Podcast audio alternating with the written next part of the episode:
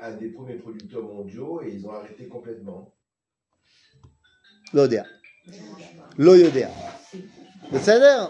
Bon, on a vu ce qu'on peut manger sur terre, chez les animaux domestiques herbivores, et dans l'eau.